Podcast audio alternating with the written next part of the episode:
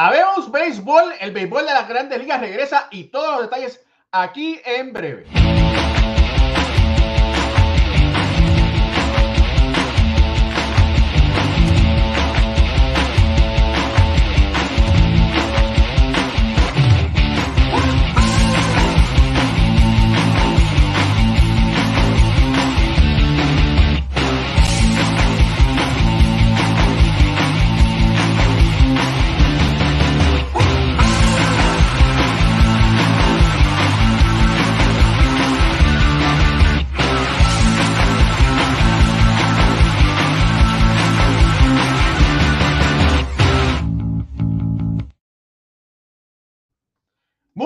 Familia del béisbol. Bienvenidos a otro programa más de béisbol entre amigos por aquí, por béisbol ahora. Y sí, habemos béisbol. Salió el humo, el humo bendito del Cooperstown, vamos a decir, por no decir el Vaticano. Y ahí ya empezarán las grandes ligas. Los peloteros están supuestamente, están, están supuestos a reportarse el día eh, 13, el, el. Domingo.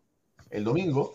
Eh, y bueno, habemos béisbol. Quiero dar, eh, mi nombre es Raúl Ramos, me acompaña Jorge Colón Delgado, Justo Ricardo Vivón, Alfredo Ortiz, te escucho eh, pero así, antes de comenzar el programa, quiero lamentablemente reportar la muerte del ex lanzador dominicano Odalis Pérez. Eh, reportes desde República Dominicana confirman el deceso del ex lanzador que tuvo una carrera de, varios años en la Grandes Ligas, ganando 73 partidos. Lamentablemente, en un accidente doméstico, me dicen que de alguna forma eh, se resbaló, se cayó por unas escaleras y se dio y murió de un golpe en la cabeza. Así que paz al alma de Odalis Pérez eh, y bueno, un gran abrazo a, su familia en estos momentos difíciles. Ahora sí, eh, familia, estoy tan emocionado. Estoy como un día, un 25 de diciembre. O bueno, vamos a decir el 24, ¿verdad? Porque estoy esperando que Santa Claus venga porque el béisbol ya va a comenzar. 99 eh, días estuvieron en este mejunje donde los dueños y la unión estuvieron eh, discutiéndose por fin el comienzo del béisbol.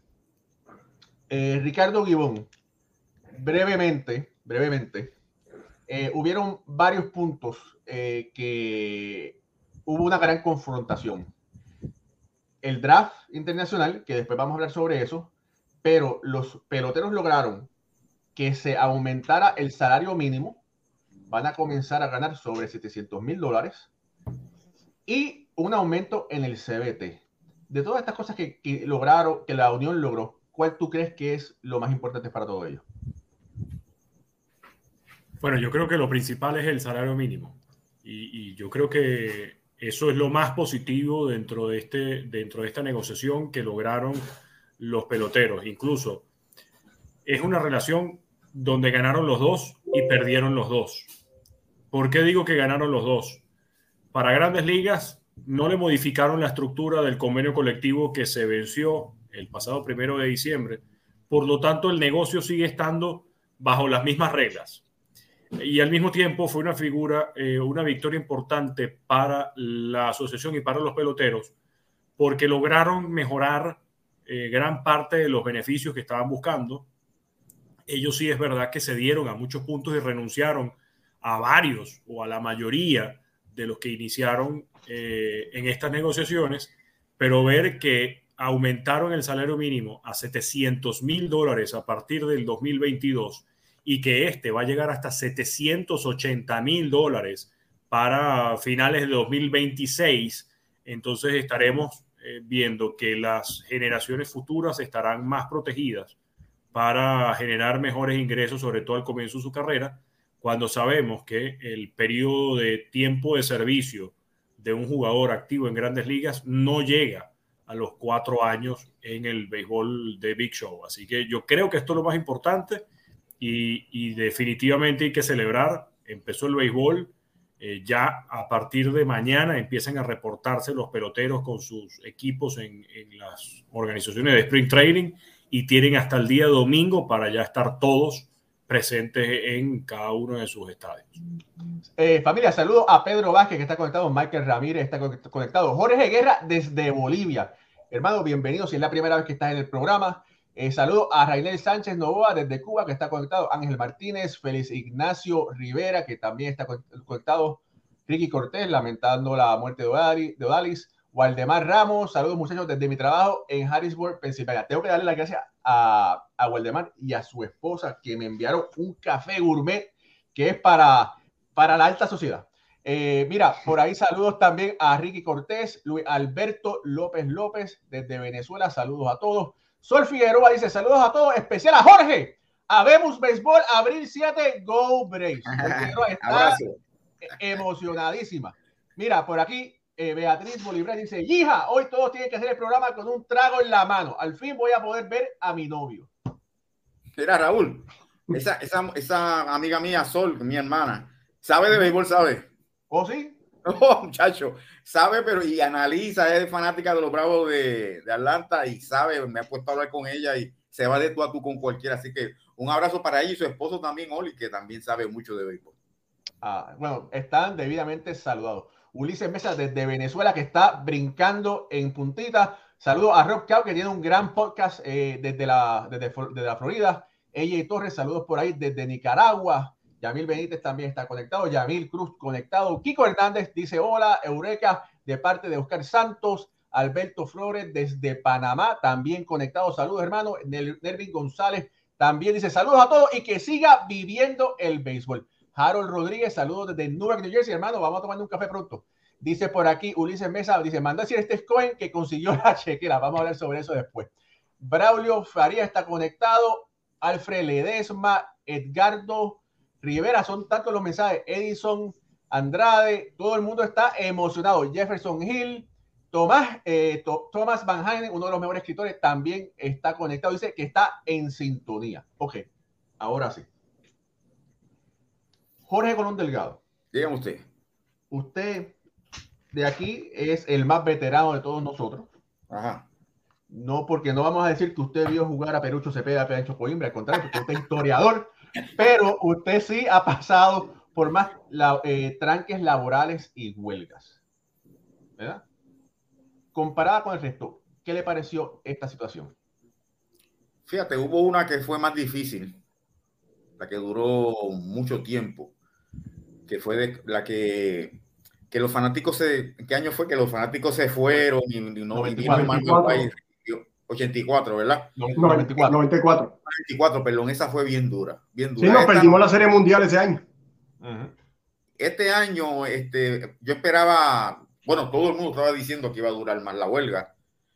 Entonces, pues, los, los, hay una mezcla, ¿verdad? Yo por lo menos lo cojo así, lo que pasamos por el béisbol, lo que estábamos pasando por el mundo, todo era una mezcla, la, la, epidemia, ahora hace dos semanas la guerra en Ucrania, la huelga de grandes ligas, ¿sabes? todo era, no había en ningún sitio, había un rayo de luz, todo era nebuloso, neblina, pero ya poco a poco, pues por lo menos eh, el, béisbol, ellos recapacitaron y, y, firmaron el convenio, pero yo, por las noticias que estaba recibiendo y por la información que hablábamos aquí en el programa, yo pensaba que iba a durar más eh, la este conflicto.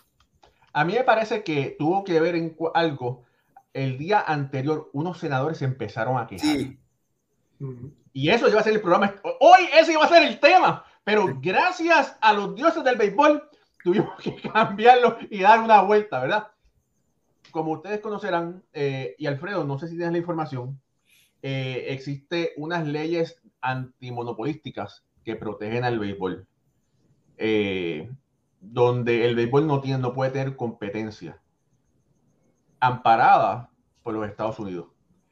Y entonces eh, los senadores empezaron a decir, bueno, si no resuelven, vamos a tener que empezar a ver esta ley para que ustedes resuelvan.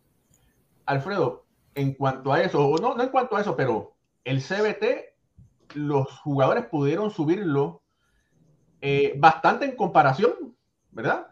pudieron aumentarlo a 230 millones el primer año, cuando los dueños estaban de que decían, no, no sube de 220.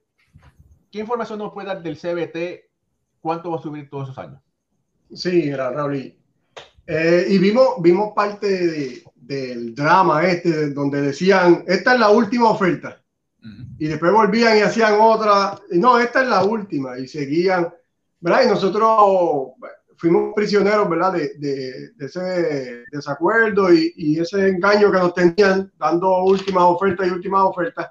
Cuando sabemos que desde el principio, cuando tú vas a negociar y hay dos partes que están negociando, tú sabes hasta dónde tú puedas llegar y este número lo tenían que tener ya los dueños de grandes ligas, igual que la Asociación de Peloteros. Ellos tenían que tener sus números ya y, sabían, ¿verdad?, hasta dónde podían estirar esto. Eh, como bien sabemos, eh, se va a comenzar con 230 millones para este año, lo que va a ir subiendo, ¿verdad?, hasta un máximo en el, quinto año de 244 millones no era el tope que estaba buscando eh, la asociación de jugadores, pero obviamente, ¿verdad? Cuando uno está negociando, uno tira un numerito y sabe para luego pues, poder recibir quizá algo menor, pero que esté dentro del range que uno está buscando. ¿Qué me gusta de esto? Mira, Raúl, que sí subió, ¿verdad? Se sube el CBT, pero no lo suben a una manera tan alta que vaya a desbalancear la, la liga, que es lo que no queremos, que, que equipos que tienen mucho dinero, pues vayan a firmar a todos los jugadores y entonces se desbalancee eh, lo que tenemos en grandes ligas. Y este, este numerito, aunque es más alto, entiendo yo que todavía mantiene la base de, de, que todos los equipos tengan oportunidad de competir. Bueno, fíjate, aparte de eso, pasamos un poquito de susto los que podemos tener, tenemos el privilegio de conseguir información desde adentro. Y es porque no fue una, no fue una decisión unánime, ¿verdad? Entre ellos, eh, los Mets no votaron a favor del convenio y es por porque también en el CBT hay una penalidad por Steve Cohen, porque le tienen miedo a Steve Cohen que siga gastando y pusieron una penalidad alta. No sé si Ricardo por ahí tiene la información de, de esas penalidades, pero y también los peloteros que son eh, representados por Scott Boras entre los que estaban en ese comité ejecutivo también le votaron en contra. Hecho, de hecho, no se han conocido todavía las penalidades por pasarse de, de, los umbrales para cada uno de los años. Esto es algo que estamos esperando, de hecho, hasta hace unos escasos minutos, hasta hace casi una hora, estuvimos en un space conversando con José Manuel Pérez, quien es el, que lleva la cuenta de más que 27 outs.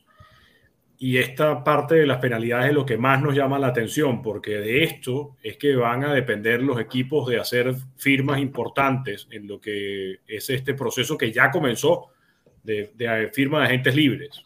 En el momento en el que terminó el cierre patronal a las 6 de la tarde, hora del este de los Estados Unidos, porque ya los equipos tienen la autorización para firmar a los agentes libres para comenzar a armar sus rosters. Y en base a esas penalidades es que van a tomar decisiones. Mientras no se conozcan las penalidades es que no, no tendremos tanto movimiento. De igual forma, los equipos de mercado pequeño no compiten eh, no por el CBT. El CBT más bien lo que ha hecho para la liga es una especie de, de tope salarial eh, maquillado pero los equipos de mercado pequeño no invierten porque en gran parte se benefician del plan de repartición de ingresos, de lo que se llama el Revenue Sharing Plan.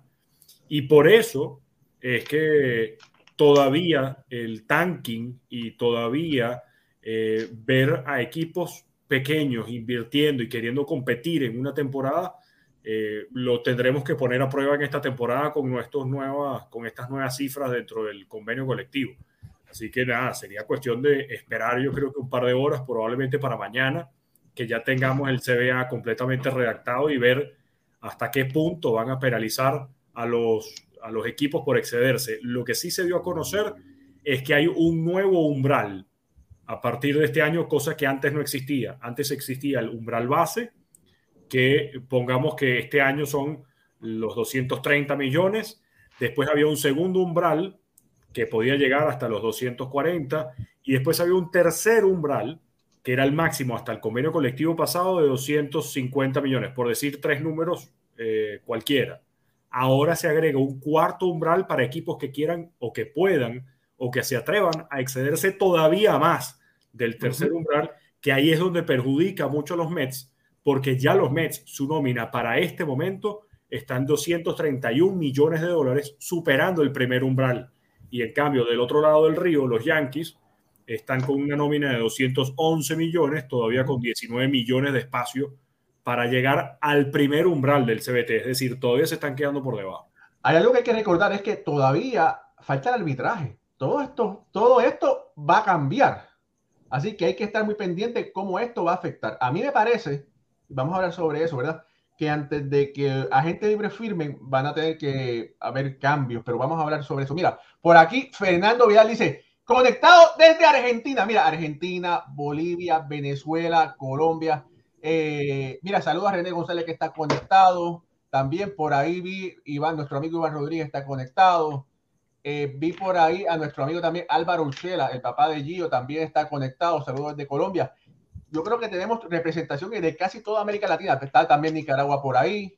Eh, de verdad que muy contento. Mira, hay JC Contreras, dice, Raúl, mándale un saludo a mi esposa, porque cuando leí la noticia que iba a ver el béisbol, solo suspiro.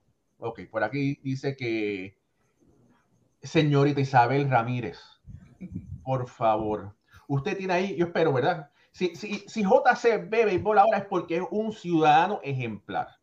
Y si, si es verdad que JC es un ciudadano ejemplar, déjelo disfrutar un poquito de béisbol. Ahora, JC, te tienes que ocupar de tu esposa. Es, es, es, una calle de dos vías. Así que bueno, un saludo a Isabel y a JC Contreras que están por ahí conectados. Ahora sí. Eh, Consultoría estamos... deportiva. Aquí hacemos de todo. Oh my God. Esto, oye, oye, esto es una sorpresa hoy, Oye, oye, oye, oye, todo, escalamos un, un, no, otro escalón bien arriba ese. Sí, no. Salud mental, consultoría, por aquí la pasamos bien. Mira, saludo a Víctor que está desde México, Raulito, mi tocayo desde Orlando, Rainel que está desde Cuba, Alfred Lema desde Panamá, eh, Nervi desde Nicaragua.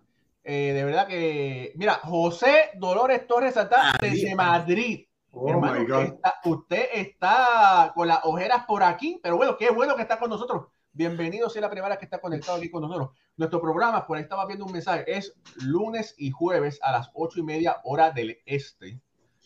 Este fin de semana va a cambiar. Se, eh, Estados Unidos se va a poner a la par con Puerto Rico, Venezuela, Dominicana. Así que lunes y jueves a las ocho y media hora del este de los Estados Unidos. De Estados Unidos. Oh, Estados Unidos. Perdón. Mira, saludo a María López desde Ponce. Bendición. Eh, mira, que don Alfredo cumple años el lunes. Yo tengo que decir, tengo que decir un comentario. Y, y me dijo un pajarito de este tamaño que doña María y don Alfredo tienen 46 o 47 años de casado. Y la cosa es que Doña María es fanática de Boston y Don Alfredo de los Yankees. Así que eso ha sido 46 años de una guerra fría intensa. Muchas felicidades a todos ustedes por ahí. Ronnie Grullón dice: Saludos desde República Dominicana. Al fin voy a dejar de ver fútbol europeo. Hermano, estamos igual. Pero ya va, los dos deportes pueden coexistir sin ningún problema. Y, y más todavía, después de la belleza que hizo el Real Madrid ayer, ganándole 3 a 1 al PSG para clasificar a cuarto de final, mejor todavía. Mira, mira, mira, Jay Arroyo, Arroyo dice: Saludos desde Alaska. Así que estamos en todos lados, estamos pegados. Así que, familia, si usted está disfrutando esta transmisión, les voy a pedir, dele like a esta transmisión. Estos likes son importantes porque eso permite que Béisbol ahora se siga le siga llegando a más personas. La computadora, la tecnología de YouTube ve esto y de Facebook Qué y enseñan más. Así que necesitamos que ustedes nos ayuden dando like a la transmisión. Siempre que usted puede comentar, eso nos ayude, sea vea el programa live o lo vea eh, pregrabado. O, y también recuerde que nos pueden escuchar por Anchor, nos pueden escuchar por Spotify, nos pueden escuchar por Google Podcast, nos pueden escuchar por Apple Podcast. Así que estamos, gracias a Dios, por todas las redes sociales más eh, importante. Y tenemos página en Facebook, eh, Twitter y Instagram. Ahora sí, ya, yo creo que ya ese fue el super anuncio de todo. Eh, quería decir, eh, quería comentar algo. Eh, me llegaron, me llegaron unos comentarios, o una, no unos comentarios, me llegó una, unas, una información. La fuente, la fuente. unas fuentes confidenciales me dijeron, ¿verdad? El chisme, ¿verdad? Que aunque no, los, los, equipos no podían jugar, no podían jugar, no podían hablar con los peloteros, sí podían hablar entre ellos. Así que se espera, se espera que antes que haya una lluvia de, de agentes libres firmando, se puedan concretar algunos cambios importantes. Pucho Barrio, que es, eh, el creador del podcast Nunca Jugué Béisbol, que trabaja ya con, es parte de la organización de Santurce. Pucho, ¿qué, ¿qué, cambios has visto que están sonando por ahí, por las redes sociales? Eh, lo que está todo el mundo más eh, pendiente, Raúl, es a la, la agencia libre. Eh, cambio, pues los equipos van a estar un poquito aguantados en esa área, pero la agencia libre es lo que suena, lo que todo el mundo ahora quiere ver. Ya arreglamos el, el problema grande, ahora pasamos a la, a la agencia libre. Todavía pero, pero hay cambios, pero hay cambios que están sonando. Está el cambio de Olson, un posible cambio de Olson para Olson, sí, eh, pero, eso viene desde, como tú dices, ¿sabes? está sonando, ese cambio ha sido bien fuerte desde la temporada pasada, antes de, de, de acabarse, que es un, es un, sabemos lo que hacen los Atléticos de Oakland.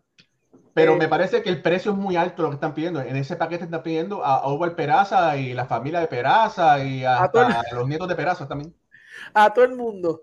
Eh, entiendo que hay, hay que ver la agencia libre que yo creo que eso es lo que va a darle forma entonces a que los equipos hagan la, la, las movidas de, de, los cambios. Sabemos que todavía nos quedan muchísimos eh, grandes agentes libres en, en este todavía en, en, en, lo que queda de, de temporada. Lo bueno, que se, está hablando, se, está hablando, bueno, Steve Cohen, que ha sido el, el gran, el que lo está viendo uno encima del otro, ¿verdad? Ya se uh -huh. pasó del tope.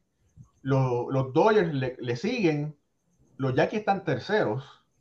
Eh, la pregunta es, ahora mismo todo el mundo está preguntando, se está preguntando, ¿para dónde va Carlos Correa? Yo reporté que los Orioles de Baltimore estaban interesados en Correa, pero los Orioles de Baltimore tienen, apenas han gastado 40 millones, tienen el espacio, para firmar a Correa y a toda la familia de Correa, ¿verdad? Ahí estuve uh -huh. leyendo Twitter, eh, eh, dicen que ya todavía no es nada, pero eh, los Mets ya cogen, está detrás de Rodón, lanzador zurdo, lo sabemos, eh, pero tiene que abrir la cartera. Y también los Yankees, había, se había reportado que los Yankees también habían hablado. Habían hablado lo, último, lo último de Correa es Baltimore. Eh, que yo sé, bueno, la información que sí. yo recibí es que Baltimore estaba interesado en Correa, que, Eso, que le un contrato. Ese, ese es el último equipo que se ha informado que está detrás de él. Sí. sí. Desde ese, día yo no, desde ese día yo no, desde ese día yo no duermo. Eh. Oye, pero, pero eh, eso se resuelve con una manzanilla.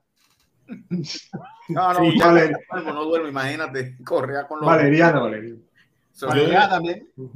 Yo pude ver dentro de las eh, dentro del programa de Yes Network, donde Jack Curry habló sobre el cambio de Matt Olson donde precisamente, y coincido contigo, Raúl, los atléticos están pidiendo, eh, creo que hasta eh, vale parking en Yankee Stadium y, y, y estacionamiento Oye, gratis eh, para, ¿tú sabes para toda la familia. Pagar? ¿Tú sabes cuánto yo tengo que pagar para parquear en Yankee Stadium? ¿Cuánto? Y soy prensa, y soy prensa. 40 dólares. Wow. Y hermano, existe algo que se llama Metro. El tren. No, hay, un, hay un cartel, hay una tarjetita que se llama City Pass y vas, tienes 10 sí, viajes, algo así. ¿Cuánto, sí, no, ¿cuánto sí, tú estás no. de, en metro? ¿Cuánto tú estás en metro desde tu casa al Yankee Stadium? No, pero yo, yo, yo, estoy en New Jersey, yo tuviese que tomar eh, la guagua, los buses, esto es, es muy complicado. Claro. Es muy complicado. Él no ah. tiene el subway, no le pasa el subway por yo el lado. Estoy, yo estoy en Nueva York, si estuviese en Nueva York, en Nueva York, cosa. en Nueva York sí se montaba. Sí, pero definitivamente, no, pero el, eh, ojo, volviendo al tema de, de, Olson, parece que lo que están pidiendo es, es demasiado para, y los Yankees mismos dicen que no creen poder igualar las exigencias de los atléticos por el cambio. Más allá de, de, incluso apoyando también a Pucho.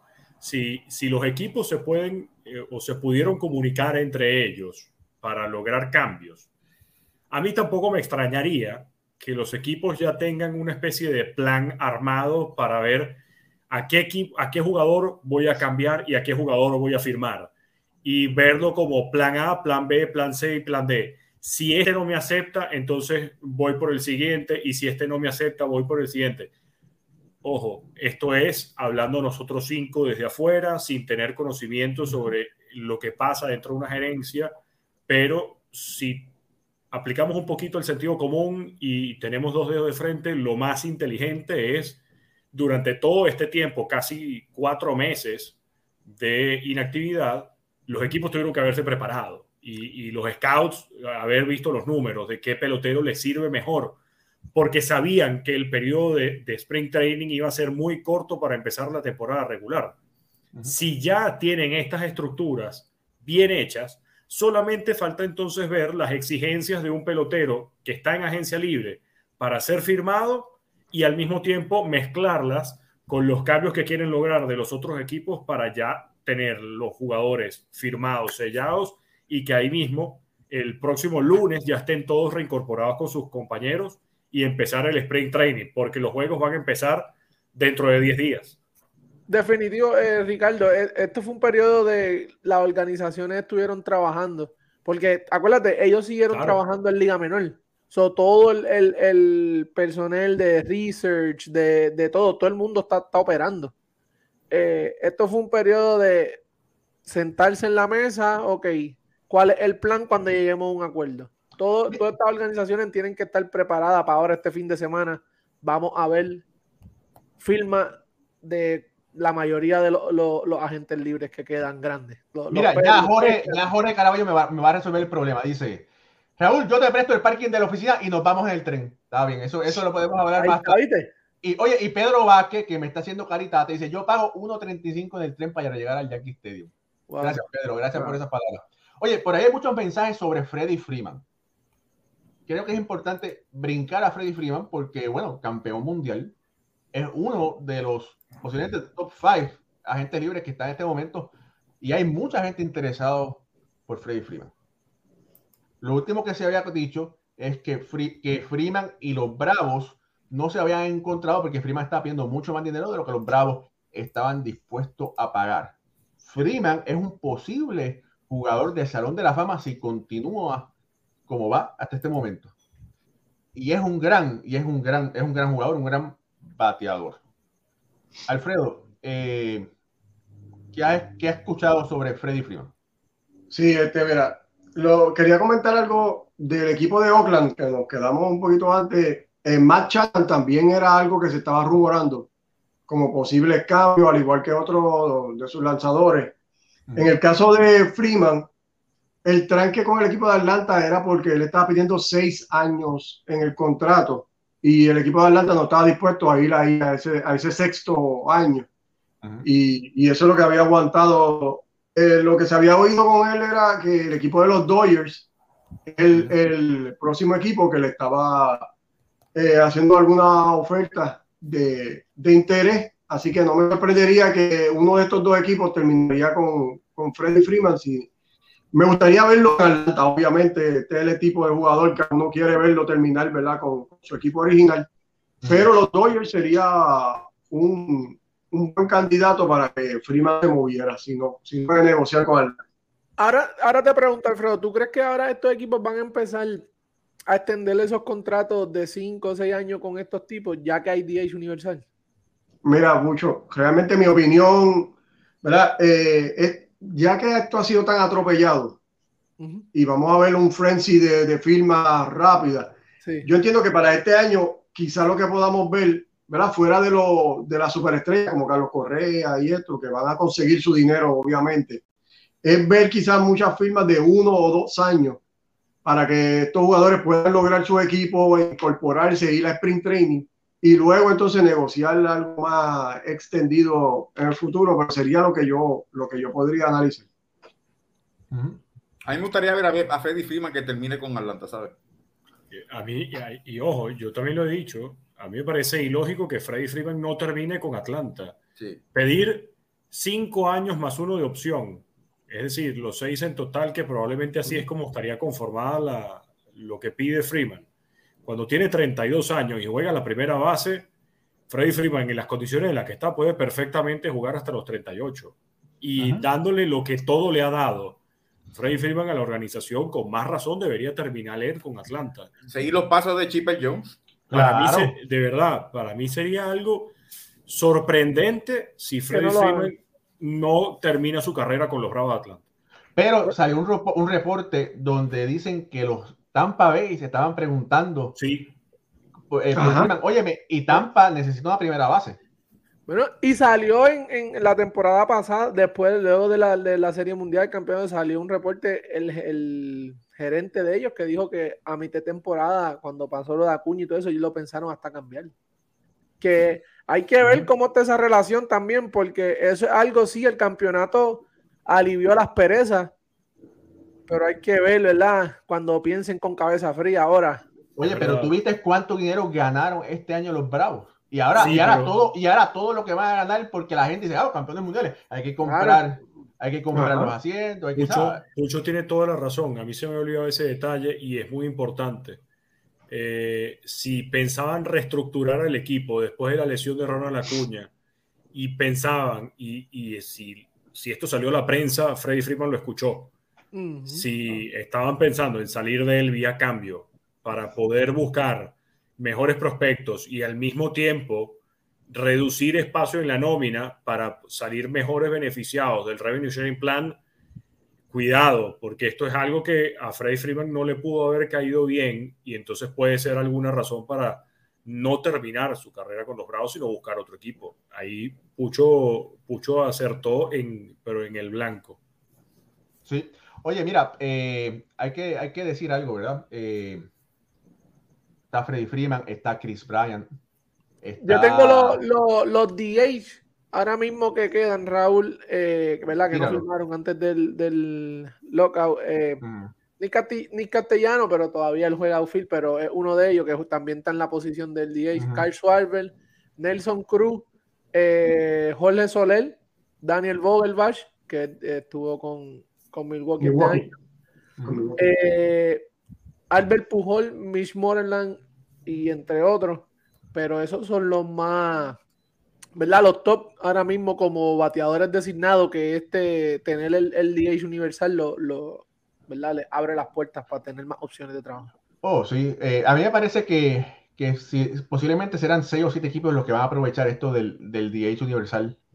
Eh, y hay que ver, hay que ver si, ejemplo, vamos a decir, si los los Piratas de Pittsburgh que, y el equipo de Arizona, que son dos equipos que quedaron casi en el sótano, básicamente en el sótano, eh, traen un jugador con experiencia para esa posición de designado que sirva como un capitán y le, y le hable a los muchachos jóvenes cómo tienen que comportarse, qué tienen que hacer. Quizá de esa forma esas organizaciones en el clubhouse mejorarían. ¿Qué te parece, Jorge? Sí, no esa, esa regla de, de, hecho, de, de, todo lo que han aprobado en este nuevo convenio, la, mi favorita la del el DH universal, porque a mí me gusta la ofensiva. Y vamos a tener más ofensiva ahora. Pero estaba viendo los candidatos, y Dios quiera que eh, Nelson Cruz lo firmen. Porque Nelson Cruz tiene una carrera bien bonita. Le hacen falta unos numeritos más para tener consideración seriamente para el Salón de la Fama y estaba pensando cuando me hiciste la pregunta en Edwin Encarnación. El año pasado no jugó, que nadie lo buscó y a lo mejor este año, como, como hace falta, digo, lleva un año fuera, no sé, tiene que estar en condiciones. Pero Edwin Encarnación también lo recuerdo, eh, que ojalá pueda tener una, una, nueva oportunidad para seguir, porque lo que tiene son 36 años. No creo que Albert Pujols, no creo, Albert Pujols con todo y el DH universal, yo veo las oportunidades remotas, de ser un DH a tiempo completo. Este, pero, pero sí, me gusta mucho eso de, de, los DH, pero fíjate que lo que mencionó Pucho, el, más que llama la atención es, por lo menos para mí, es, Nelson Cruz. Nelson Cruz. Claro. Nelson Cruz Ah, sí. El de Boston que, con que tiene una que empieza con K, ¿cómo se llama? Este, Carl Schwarber. Y hay, hay dos o tres ahí que mencionaste, pero la verdad que el DH, Ah, claro. Nelson Cruz. Y esto es otra cosa, eh, esta es buena para Ricardo. Esto a Miguel Cabrera también le ayuda muchísimo a Ah. extender su carrera. Este, Pero Miguel Cabrera está en Detroit, eso, eso le, no, le, le vaya- no, le, no, no le afecta. No, pero uno nunca sabe. ¿Me entiendes? No. A lo mejor si Detroit no quiere, quiere ya partir Ujú. y entonces tiene un equipo y dice, no, yo quiero a Miguel Cabrera, pues hay una oportunidad en los demás equipos como DH. Ujú. Todo, Pero va, todo- todo va a pasar como qué va a pasar cuando ahora este año, cómo, cómo venga Miguel Cabrera, porque dicen que está bien, bien delgado, está bien fit, Sí, que y, viene- y viene ha a- hecho, a arrasar esta temporada, ojalá. Ese es otro, otro pelotero que a mí simpatizo mucho con él, Miguel Cabrera. Está bien, va a estar bien interesante eso de los de los DH Universal, el DH Universal. Familia, hecho, hay, hay sobre a mí- 120, familia, hay sobre 120 personas mirándonos, escuchándonos en este Ah, momento. gracias. Si usted no se ha suscrito o le ha dado follow a nuestras páginas de YouTube y Facebook, por favor hágalo y ayúdenos a crecer. Esa es la mejor forma de ayudarnos a crecer. Y dele like a esta transmisión, comente. Mira, por ahí está Pablo Rafael Esolas Pérez desde Colombia conectado también. Oye, hay gente de todos lados. Eh, y por ahí están preguntando si el bateador designado universal ahora entrará en vigor para, obviamente, ya está en la, en la americana, pero también en la nacional. Ya, como están diciendo por ahí, que lo comentó eh, José Luis Pérez, es que eh, DeGrom no se afectará, no se va a afectar eh, una posible lesión, como hemos visto en el pasado, donde los lanzadores se han lastimado. Adelante. ¿Quién Carlos. se afecta Oye, si no me- Porque él no, la- Liga Nacional era la única que todavía tenía,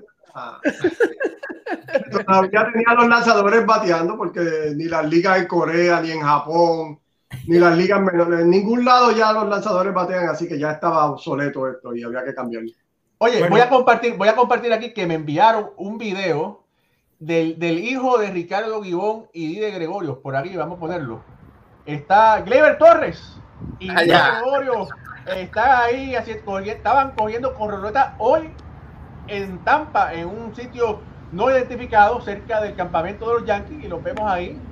Eh, me comentan que Didi estaba hablando, Didi es agente libre, pero que estaba hablando con los demás peloteros, dando recomendaciones eh, con los novatos. Así que bueno, es, es bueno ver a un Didi y a un Gleyber juntos. Los Yankees aún necesitan un shortstop esta temporada. Didi Gregorio lo hizo muy bien con los Yankees de Nueva York. Así que no sabemos, ¿verdad? Todo es posible. Todo es posible. bueno, ya de hecho se vio la foto en redes sociales de, de afeitándose el bigote y la chiva, porque a partir de mañana, señores, otra vez hay que estar afeitados. Ellos, los jugadores de los Yankees. A ti te toca, a ti te toca. No, si los Yankees me dieran un contrato eh, para narrar los juegos en Yes o en radio o alguna cuestión dentro de la organización, con mucho gusto lo haría, pero como eso no, como eso no ha pasado, este, aquí estoy todavía. Oye, mira, quiero enseñarles a todos. Mira, mira, mira lo que tengo puesto. Mira, mira. Béisbol ahora. Mira. Y si usted, eh, familia, y si usted quiere conseguir una, puede conseguirla. Voy a enseñar por aquí la nueva camisa de béisbol ahora. Y dice, béisbol ahora por el frente y por detrás dice, el béisbol es como la iglesia. Muchos la visitan, pero pocos la entienden. Mira, mira, Alfred, esto es lo próximo, esto es lo próximo. enséñalo. Tienen de todo el béisbol ahora, tienen gorra, ahí la gorra, tiene el, el, el, el paraguas, tiene un suéter, muy bien, muy bien. Mira, por ahí preguntan, bueno, Marcelo Osuna, preguntan por Marcelo Osuna. Marcelo Osuna ya cum- eh, cumplió o no cumplió. Oye, te queda bien la gorra, Ricardo. Sí. Sí, ya cumplió. O sea que Marcelo Osuna puede jugar desde el primer día de la temporada, que es el 7 de abril, que es el opening day. Sí, de hecho, eso era un caso que llamaba mucho la atención desde que se dieron a conocer el fin de la querella que tenía judicial Trevor Bauer, porque después de publicarse el resultado de esa investigación, también se dio a conocer que eh, Marcelo Zuna había pagado sus juegos de suspensión, los 20 juegos que tenía suspendidos, eh, con la ausencia de no haber jugado durante todo su periodo, o sea, de la temporada regular. Eh, para, creo que si no me expliqué, lo voy a, parafrasear mejor. Como Marcelo Zuna estuvo bajo investigación desde creo que el mes de mayo del año pasado hasta el terminar la temporada regular, esos juegos de suspensión que tenía como castigo, que fueron 20, se los descontaron de todos los juegos que ya él había pasado durante la investigación, por lo tanto puede estar jugando desde el día 1. Igual el caso de Trevor Bauer. Lo que sí es que hay que ver cómo van a recibir a Trevor Bauer sus compañeros, porque la investigación de, Bauer sí eh, demostró cosas muy, muy fuertes que, que, bueno, ya inclusive Marcelo Zuna está se reconcilió con su esposa, viajó, hizo renovación de votos, estuvieron de vacaciones y demás, pero Trevor Bauer ya estará entonces de regreso también con los Dodgers. Él ha estado bien activo en, las redes sociales, sabemos todo, ¿verdad? Como él, pero ha estado activo en las redes sociales, en Twitter, YouTube, eh, tirando sesiones de Bullpen eh, Live VP y todo eso. Trevor Bauer desde que pasó lo que, ¿verdad? Salió de, la investigación y todo eso, ha, estado mostrando que ha estado entrenando y está poniéndose ready para, la, para lo que es la, próxima temporada. Oye, Jorge Caraballo tiene una, pregunta interesante. Dice, con los nuevos dos equipos que van a entrar a playoffs, porque esa es una de las cosas que sucedió con el convenio, dos equipos van para playoffs, dígame qué equipos se van a beneficiar de esto. Eh, Alfred, ¿qué equipos tú crees que se beneficien? de, esta nueva eh, regla que del este de la liga americana donde siempre es, una sección bien competitiva sí y entonces ahí siempre vemos equipos verdad que, que están sobre 500 y con buenos récords y se quedan fuera de postemporada aquí ya ya vemos que una de las cosas es que los mejores récords van a coger bye en el primer round de playoffs y entonces eso va a traer a otro equipo más a entrar, ¿verdad? Para, para los cruces entre equipos. Así que lo primero que me viene a la mente son equipos del este de la, de la Liga Americana, que ahí vemos Tampa Bay, Boston, Yankee y Toronto, que siempre están ahí en la lucha. Sí, pero, pero ven acá, pero ok. Yo creo que más en el oeste. Sí, porque esos equipos siempre entran. Claro. y, y, y Baltimore si sigue jugando como está jugando, no va a entrar nunca. Pueden, pueden poner los playoffs. No, Baltimore no cuesta. Por eso. Bueno, en, este momento no cuenta. Estamos hablando de esta temporada. Pero, eh, pero eh, yo creo que en particular esa sección este no se beneficia. Van a entrar los mismos cuatro. siempre. Yo coincido igual que Jorge. Se beneficia en tal caso algún equipo del oeste de la americana Viéndolo nada más. Los cuatro, siempre se queda fuera algún equipo de, de, esta sección.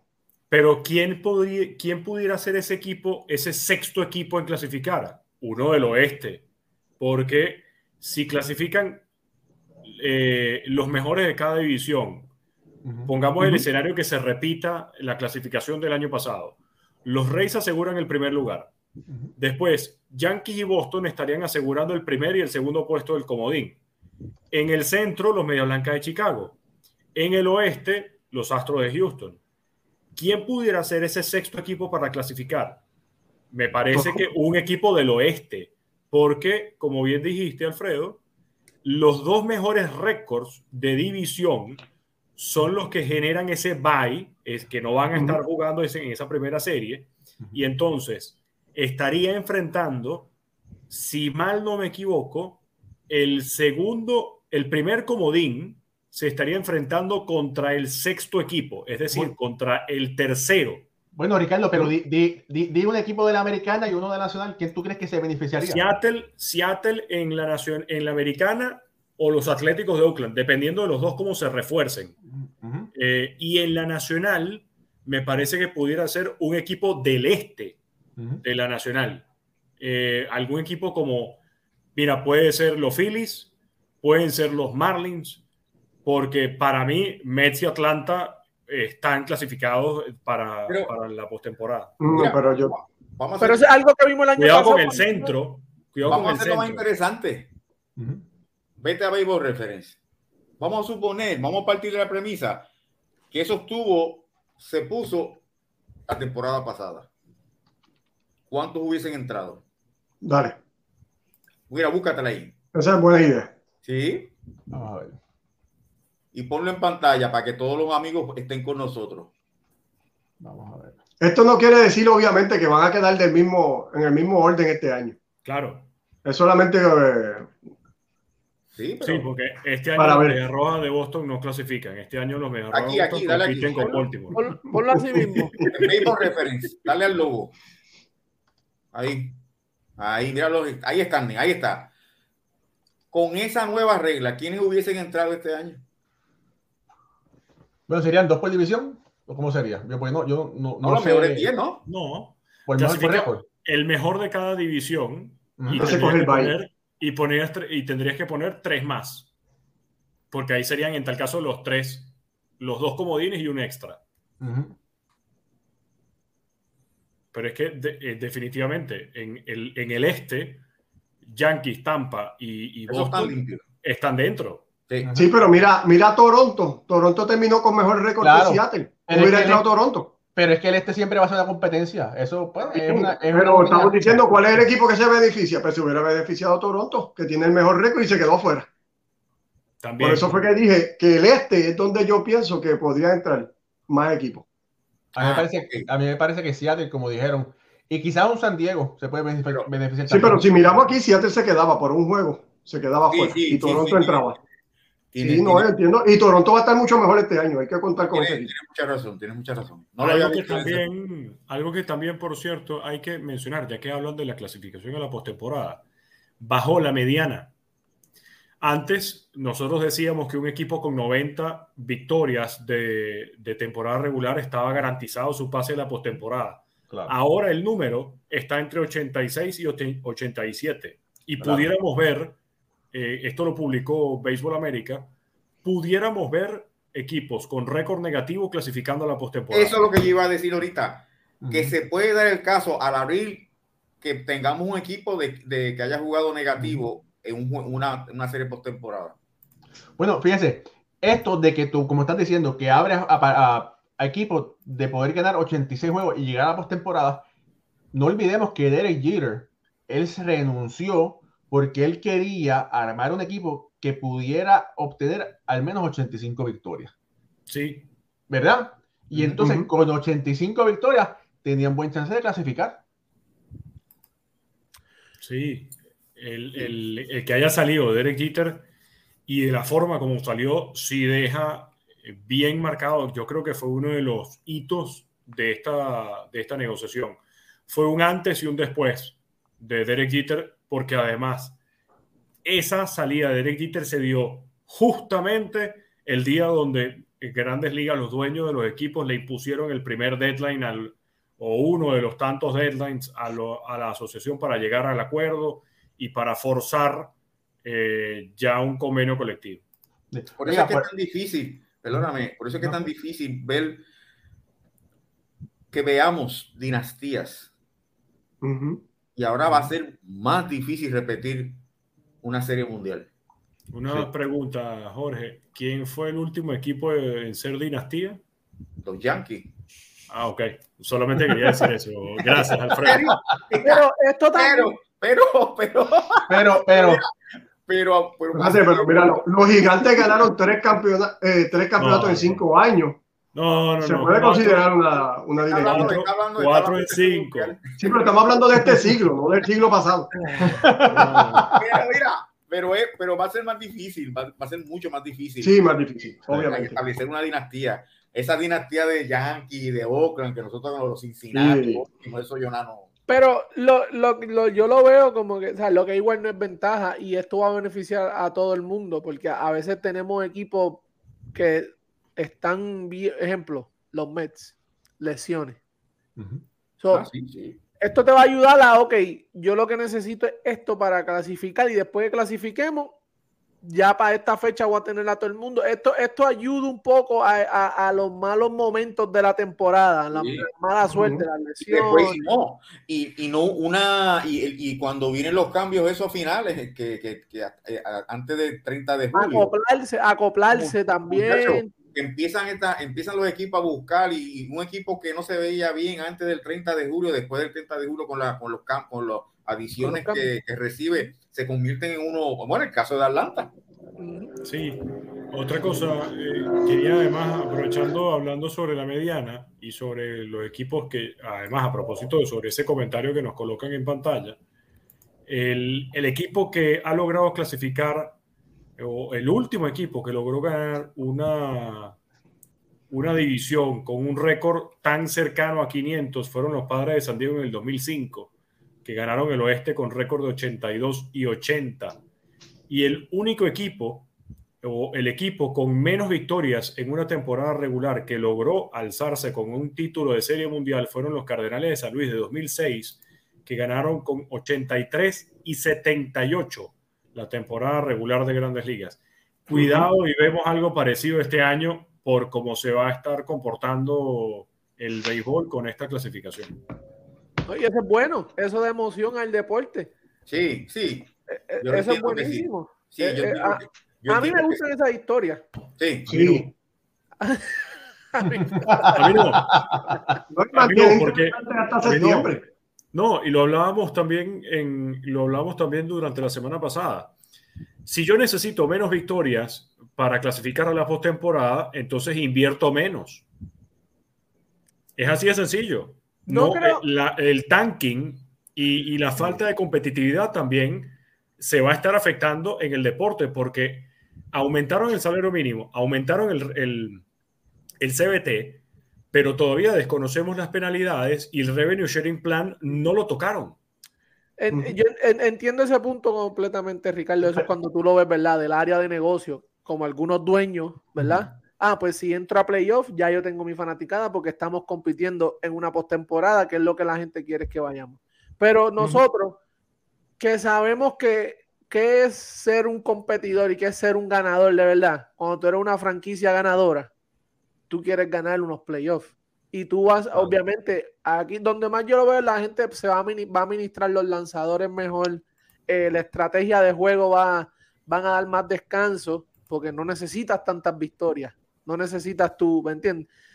Eh, eh, esto yo creo que a los equipos que de alto nivel, Houston, Yankee, eh,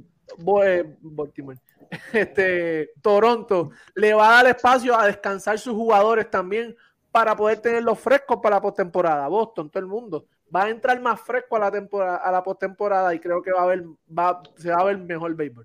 Igual si ese, si ese baile les afecta. Bueno, también. Y con el, el, draft tipo lotería, ¿verdad? También entonces aquí entiendo yo que sí se tocó algo para, para tratar de evitar lo del tanking y poder evitar que estos equipos todos los años busquen ese primer pick y se repita, ¿verdad? Con, con equipos perdedores.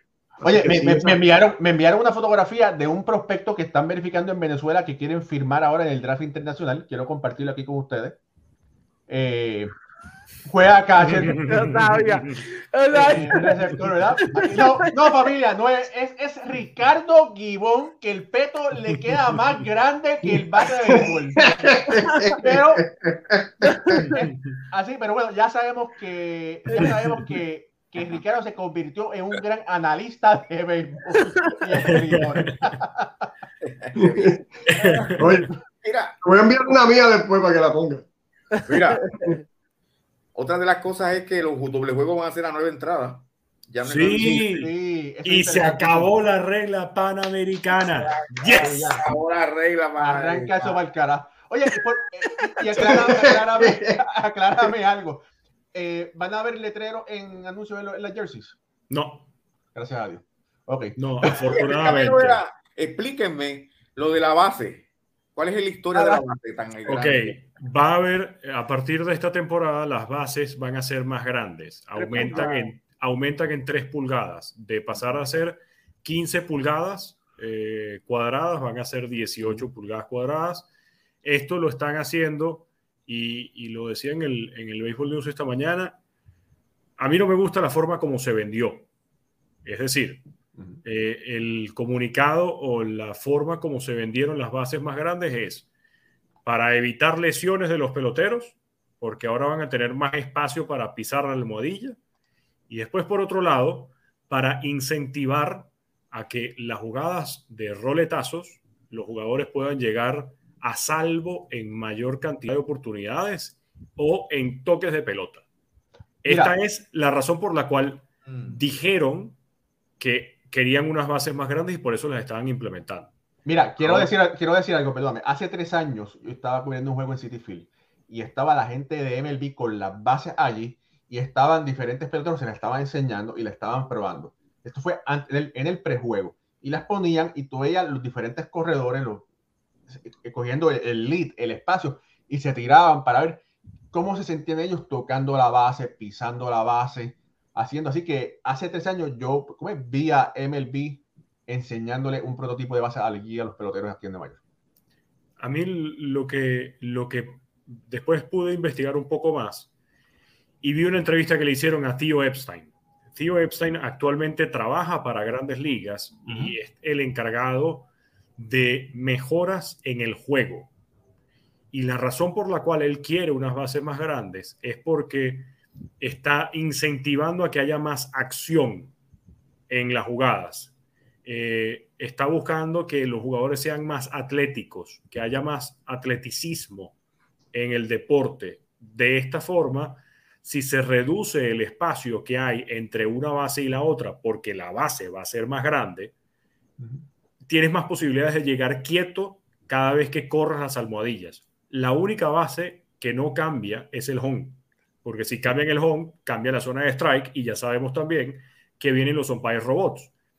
Pero si esto es el trasfondo que está buscando Tío Epstein, donde haya más movimiento, donde los corredores eh, se vean en más acción, corriendo, valga la redundancia, eh, por las almohadillas, ahí sí te compro la idea de las bases más grandes. Pero cuando vemos el historial de lesiones, los peloteros no se lesionan por pisar una almohadilla que es más grande o más pequeña.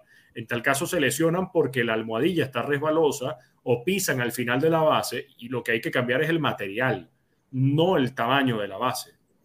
Cuando quieres eh, eh, obligar o cuando quieres incentivar a que los peloteros sean quietos cuando llegan una almohadilla por roletazos o por toques de pelota, ya el toque de pelota no se usa. En tal caso, incentiva a que toquen más la pelota los equipos de grandes ligas. Y si quieres robar más almohadillas, si quieres robar más bases, el año pasado las bases de este tamaño las grandes de 18 pulgadas, estaban en la filial AAA. Y lo que sí hubo fue un aumento en la efectividad de las bases robadas. Es decir, se robaron más bases en más o menos la misma cantidad de intentos que lo que se hizo en el 2019 y en el 2018. Pero si nuevamente quieres incentivar a que se roben más bases, los intentos deberían ser mayores porque tienes menos espacio. Y eso no se vio el año pasado en AAA. Pero, claro, es primera vez que la utilizan. Hay que ver si esto, durante el pasar de los años, entonces hay más intentos de robar bases porque va a haber menos distancia entre una y la otra. Pero ahí es donde vamos a venir entonces con los números y la historia. Por eso. Yo, robé, me robé 50 bases con las de 15 pulgadas, tú te robaste con 10. Lo que estaba pensando ahora, ¿cómo si es que cambia en la cabeza, y mira todas las cosas que estoy pensando mientras ustedes hablan, la métrica me va a cambiar, la métrica de correr las bases. Pero, pero por otra parte también me contesto y digo, bueno, antes las velas estaban más atrás y ahora están más adelante. Sí. sí, a mí me, parece que, me parece que no es un cambio importante. O sea, no me siento a disgusto con, el cambio de las bases, así como disminuyeron 5 pulgadas en la altura del montículo, así como también lo hicieron, lo echaron más hacia atrás. No le veo eh, algo relevante. Lo que pasa es la forma como la vendieron fue lo que no me lo que no me cuadró. Y para estar claro, eso que dijo Ricardo de la echaron atrás y todo eso, eso se usó en la Atlantic League que es una afiliación de Liga Independiente de, del MLB. Ellos hicieron, usaron los Empire Robots también y dije, eso no, no, no fue. Y hay dos cositas más que salieron de esta reunión para el 2023 que van, se van a limitar o eliminar los chips, ¿verdad? Van a tomar en consideración eso. El 23. Y el, empezando ahora el 2022. No, no el 2023. El 2023, ok. Y el reloj para los lanzamientos de los, de los lanzadores van a tener un reloj que va a marcar un tiempo para que puedan hacer el lanzamiento también. Este o, sea que yo y Esos son para 2023. O sea que yo y Galo todavía va a tener problemas. Sí, todavía queda un año de sufrimiento. Sí. sí. Ahora, algo que me llama a mí la atención con los picheos, con el cronómetro de los picheos. sí Sabatia está completamente de acuerdo y, y fue muy enfático con eso en, en su podcast R12.2. Pero yo he visto el béisbol, eh, yo he visto el cronómetro. Lo tuvimos durante, creo que una temporada en la Liga Venezolana de Béisbol hubo un cronómetro de picheos. Y en la Serie Nacional de Cuba existe el cronómetro entre picheo y picheo. Y la verdad es que he visto juegos de cinco horas, como he visto juegos de cinco horas y media con cronómetro de picheos y todo.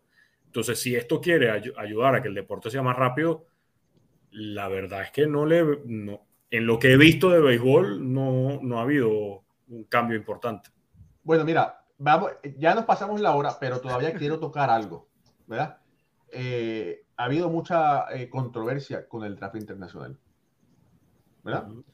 Eh, y quería, quisiera escuchar, somos cinco, quisiera escuchar a cada uno de ustedes si, si les gusta el draft internacional o no les gusta, pero por favor háganlo en 30, 45 segundos. Pucho. Ah, no. No, estoy ¿No te gusta el draft internacional? No. ¿Por qué? No, o sea, no, no tienes que. Para eso a un solo draft, entonces. Mete a todo el mundo en el mismo draft. No separe el draft a un solo draft. Ya. No haga uno internacional el de y el de verano. De, no. O hace uno o deja las cosas como están. Pucho, pero siempre tuviste dos drafts. El draft de regla 5 y el draft de regla 4. Sí, pero eso, eso ya cuando tú estás ah, ahí, pues regla 5 es la verdad, los peloteros que dejan, dejan libre y tienen no, no dejan libre. o tienen opción con no, los, que no protegen los en el los, protegen, los que no protegen, pues los pueden, los puede reclamar otro equipo.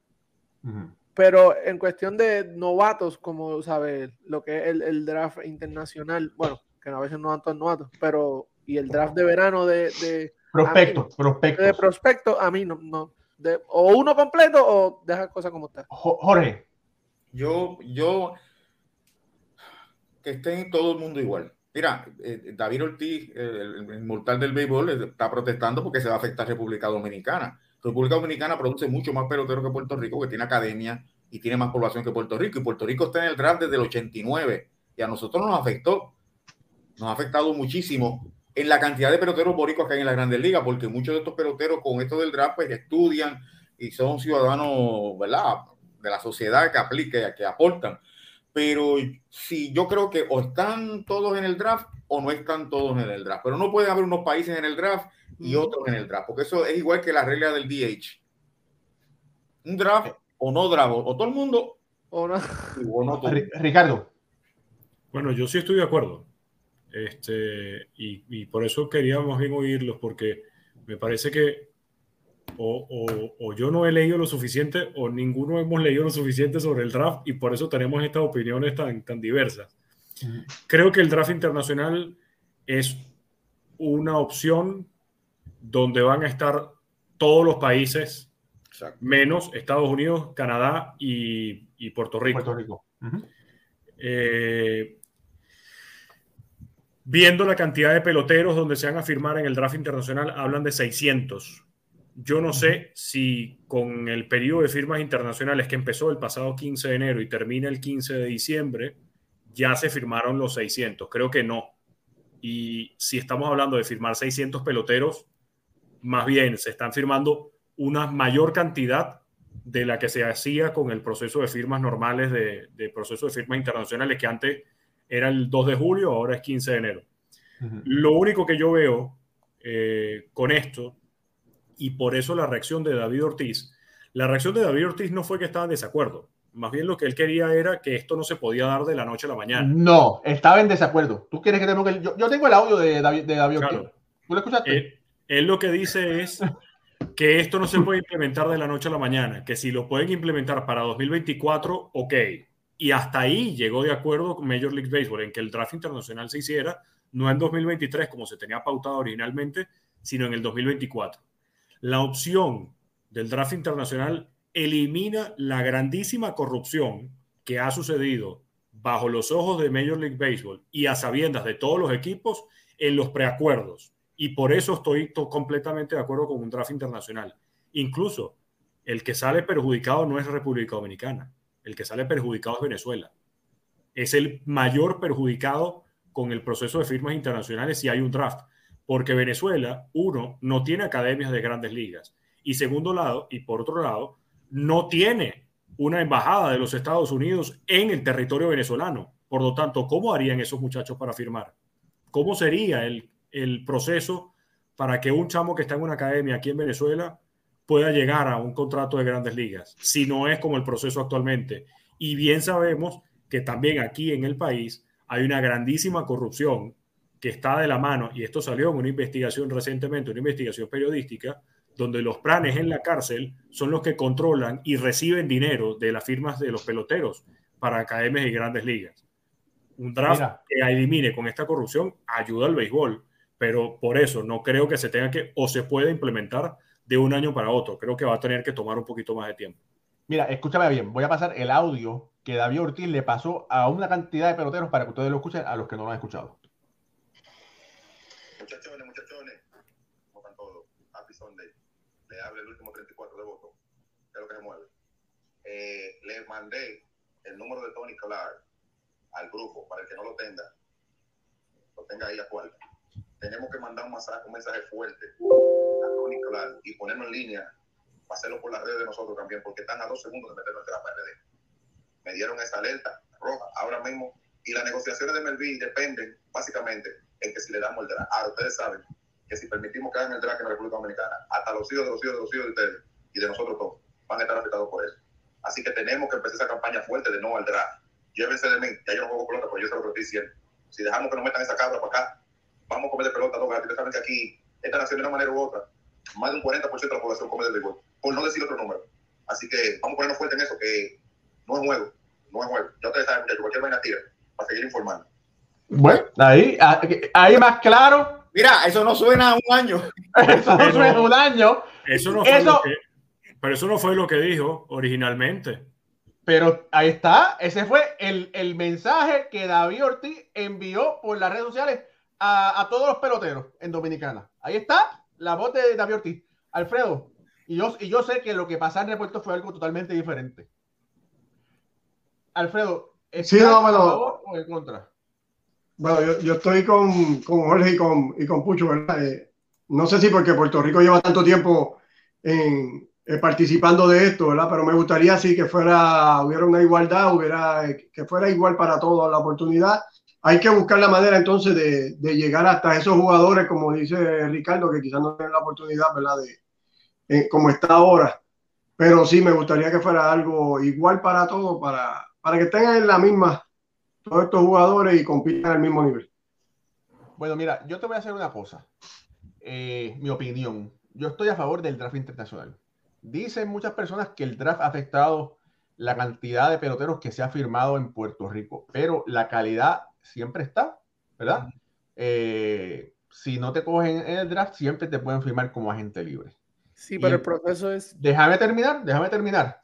El problema es que existe una mafia muy grande en República Dominicana y en Venezuela y el abuso infantil que tú le pones a estos niños, niños de 11 y 12 años, donde a veces se le, inyecta sustancias prohibidas, donde los obligan o, lo hacen entrenar, cuando en sus ojos, si a los 14 años no son un super a los 16 años son un descarte y son en su mentalidad, ya son eh, un descarte, ya no sirven, ya es un perdedor.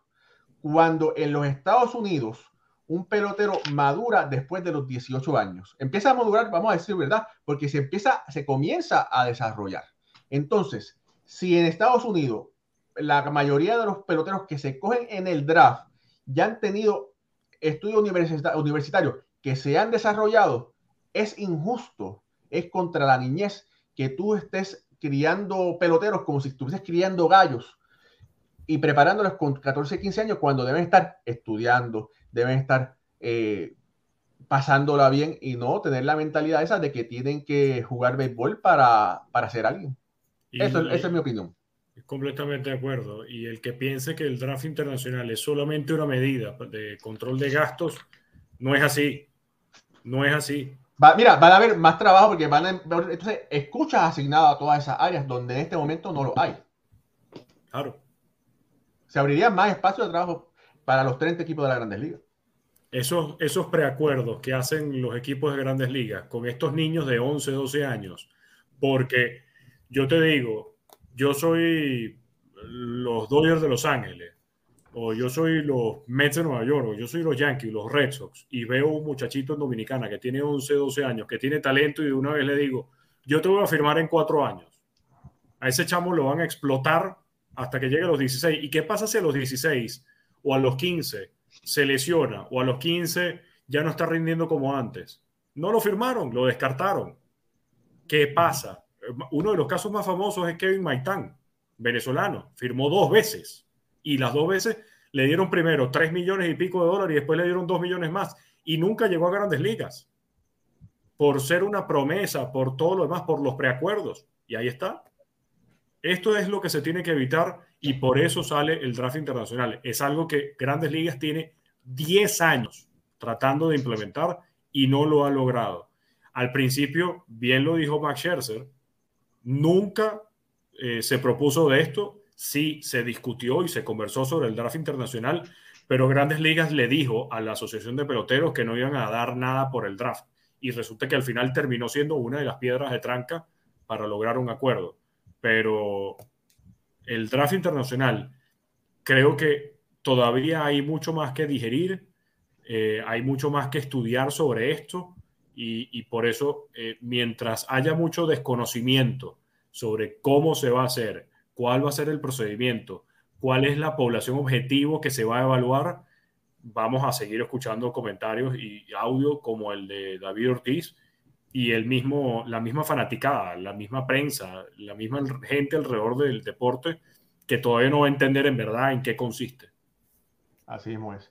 Bueno, familia, ha sido un super programa. Nos fuimos de tiempo extra, pero yo creo que ha sido merecedor. Pudiéramos estar hablando fácil por una hora más. Eh, y bueno, lo más importante es que regresa el béisbol. Jorge. Mis amigos, tremendo programa Gracias por estar nuevamente con nosotros. Será hasta el próximo lunes de parte de nuestro editor Raúl Ramos, de Ricardo Guibón, Alfredo Ortiz, Pucho Barrio y este servidor Jorge Colón Delgado. Será hasta el próximo lunes. Dios mediante, que Dios los bendiga. Donde el lunes tendremos, el lunes estoy bien, tendremos otra edición más de béisbol entre amigos. Hasta entonces, que Dios los bendiga.